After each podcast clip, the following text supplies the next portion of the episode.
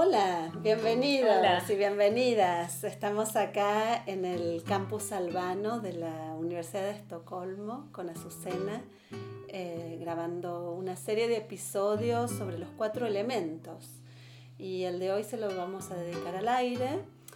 Eh, vamos a leer una serie de poemas que invocan la atmósfera, el aire, la respiración bueno, y el contexto del COVID nos ha, hecho aún más conscientes de que respiramos, ¿no? Y del aire como un medio amniótico que es transparente, pero también es material y que es eh, ese espacio compartido. Y ah, sobre esta idea eh, del aire que hace comunidad, entrelazando diversas formas, la poeta Soledad Fariña, en su poema Cardo Santo, de donde comienza el aire, eh, dice,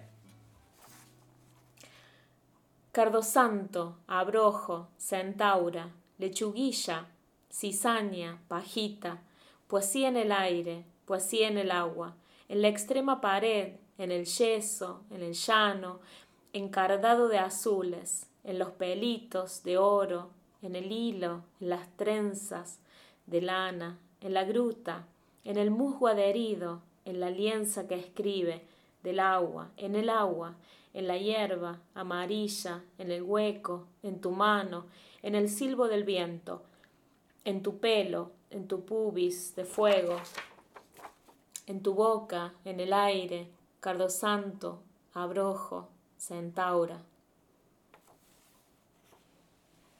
Rafael Alberti eh, por su lado, exhorta a las sombras de un lugar muy específico, la cueva de Altamira, a salir a la luz y dejarse ver. Y dice, te invito, sombra al aire, sombra de veinte siglos, a la verdad del aire, del aire, aire, aire sombra que nunca sales de tu cueva y al mundo no devolviste el silbo que al nacer te dio el aire, del aire, aire, aire.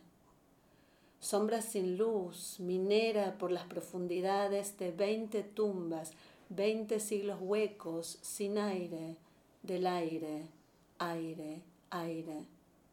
Sombra a los picos, sombra de la verdad del aire, del aire aire, aire.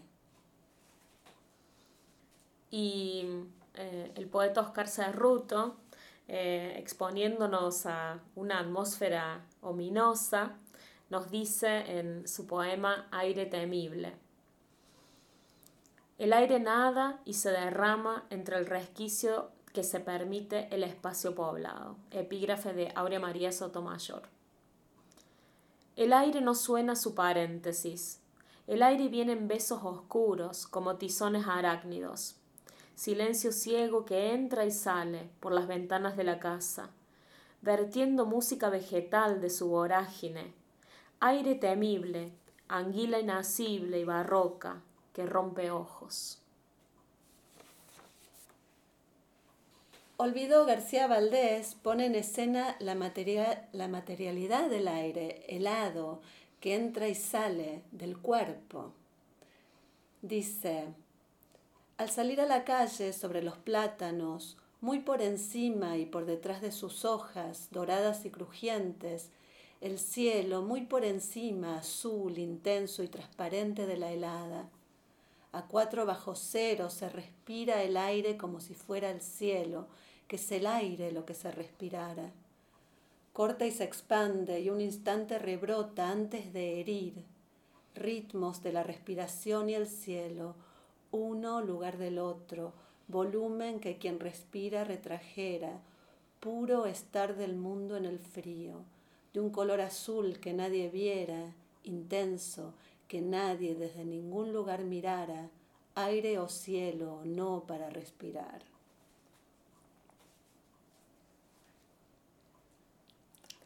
Y el poeta Pablo Neruda, buscando tener un diálogo con el aire, eh, le increpa y en su poema Oda al aire eh, dice, Andando en un camino encontré el aire, lo saludé y le dije con respeto, Me alegro de que por una vez dejes tu transparencia, así hablaremos. Él, incansable, bailó, movió las hojas, sacudió con su risa el polvo de mis suelas, y levantando toda su azul arboladura, su esqueleto de vidrio, sus párpados de brisa, inmóvil como un mástil, se mantuvo escuchándome. Yo le besé su capa de rey de cielo, me envolví en su bandera de seda celestial y le dije Monarca o camarada, hilo, corola o ave, no sé quién eres, pero una cosa te pido, no te vendas. No, aire, no te vendas, que no te canalicen, que no te entuben, que no te encajen ni te compriman, que no te hagan tabletas, que no te metan en una botella, Cuidado, llámame cuando me necesites.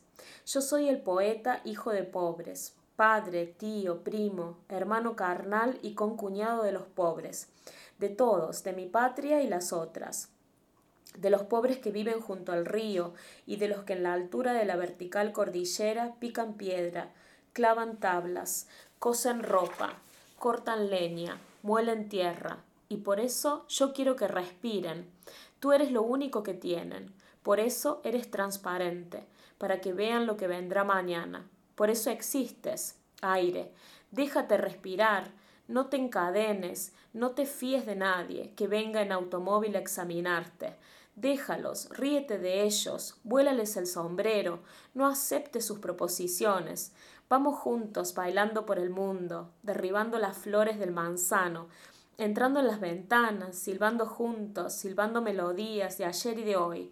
Ya vendrá un día en que libertaremos eh, la luz y el agua, la tierra, el hombre, y todo para todos será, como tú eres. Por eso ahora, cuidado, y ven conmigo, nos queda mucho que bailar y cantar.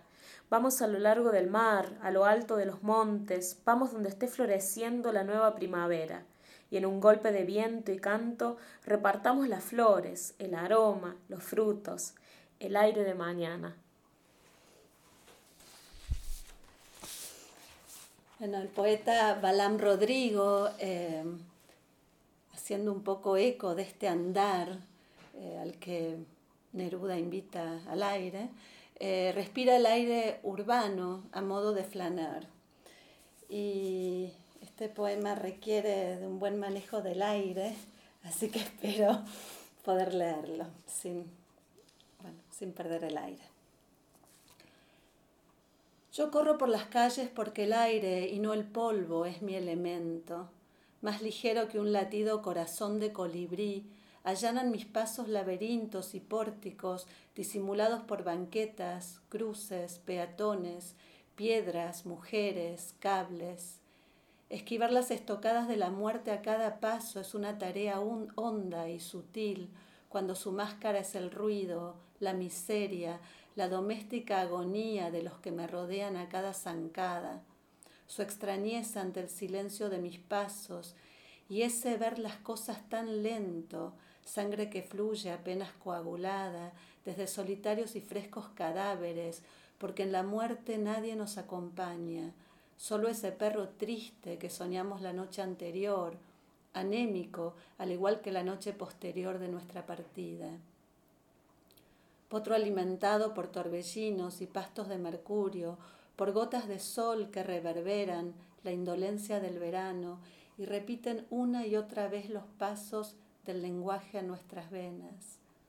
Así troto por las calles, porque inmensa es la ciudad y abandonada y herrumbrada como los ocres páramos que extraño, fríos y violentos y también inmaculados porque en esta urbe no hay siquiera una astilla de pureza, y la luz que la ilumina es absurda y esquirlada. La extensión de la ciudad es igual a la de todos los ladridos del corazón, rabiosa, enferma, imantada y más nómada que los árboles que me persiguen. Los árboles y no los pájaros me persiguen, por eso me deslizo espetando sombras con mi sombra, y la sombra de las ramas y los frutos sombríos de las yerbas me acechan con todo su manar, palomas glaucas y reptantes. Es verdad, Los árboles y no los rostros me persiguen, y yo ensueño y cerceno con mis párpados, tijeras que recortan las imágenes que colecciono para evitarlas después de mi muerte, el cielo todo, la gente toda, la vida toda, porque es prolongada e infinita la posibilidad de cortar y pegar las imágenes una vez vuelto a casa. Abro los ojos frente a un cántaro lleno de agua, en el que caen los primeros iconos idólatras, y las imágenes pasan delante mío, al igual que páginas de luz sobre la corriente de un anchuroso río. Y yo acomodo y reacomodo una y otra vez las partes de ese eterno collage en construcción hasta que la ciudad y sus seres son todos míos y de nadie más. Por eso corro, porque una y otra vez disparo el obturador de mis pupilas en esta infinita película que pasa delante mío y que puedo apenas ver aquí y allá sin saber cuál será el final de este inmenso y caótico eterno metraje. Y no sigo más, no porque aliento me falte, sino porque tú, quien lees, eres parte de esta cinta. Tus ojos también han corrido de un lado a otro, acompañándome mientras corro y salto y capturo y vierto lo que apenas unas letras calles atrás dejé. Y porque no hay ciudad más intrincada, inextricable que la página que ahora te dicto, y porque bien sabes que al terminar esta línea estaré otra vez cortando las hojas de un árbol peregrino y las sombras y las alas de los ángeles que guardo para ti, porque yo también te veo inmerso en esta inmensa escena, mortal y apenas vista, o cuando mucho apenas leída, al igual que el polvo, que no es mi elemento, sino el aire que transita por mis venas mientras corro y te sueño. Y a esa inmersión en un aire mortal, eh, el poeta Luis Bravo llama la atención a los valores del oxígeno en atmósferas contaminadas. En su poema Aquí había un árbol y nos dice, Aquí había un árbol, ahora talado. La mega camioneta 4x4 empuja por entrar al mercado. Devora la calle angosta, la ciudad sin árboles. Dos por tres llueve. Asfixia el efecto invernadero. Los rayos ultravioletas queman el cono sur agujereado durante 70 años. El árbol dio frutos, sombra, pájaros, ya no está. Su sombrero de sombra, los alados músicos migraron, este informe de cemento. En el lugar del poema árbol, una encina genera el oxígeno que consumen 10 personas. Un automóvil consume en una hora el oxígeno que 800 personas utilizan en un día. Un automóvil consume en una hora el oxígeno que 200 encinas generan en un día. Señor, ¿ya lustró hoy su arma 4x4? Bueno, muchísimas gracias por escucharnos. Eh, si quieren saber más sobre los poetas y los poemas que leímos, entren a nuestro blog, eh, Poesía al Paso podcast.wordpress.com. Bueno, y los esperamos en, eh, el próximo episodio eh, sobre otros elementos y creo que va a ser sobre el fuego, quizás. sobre el fuego. Muchas gracias. Chao. Chao.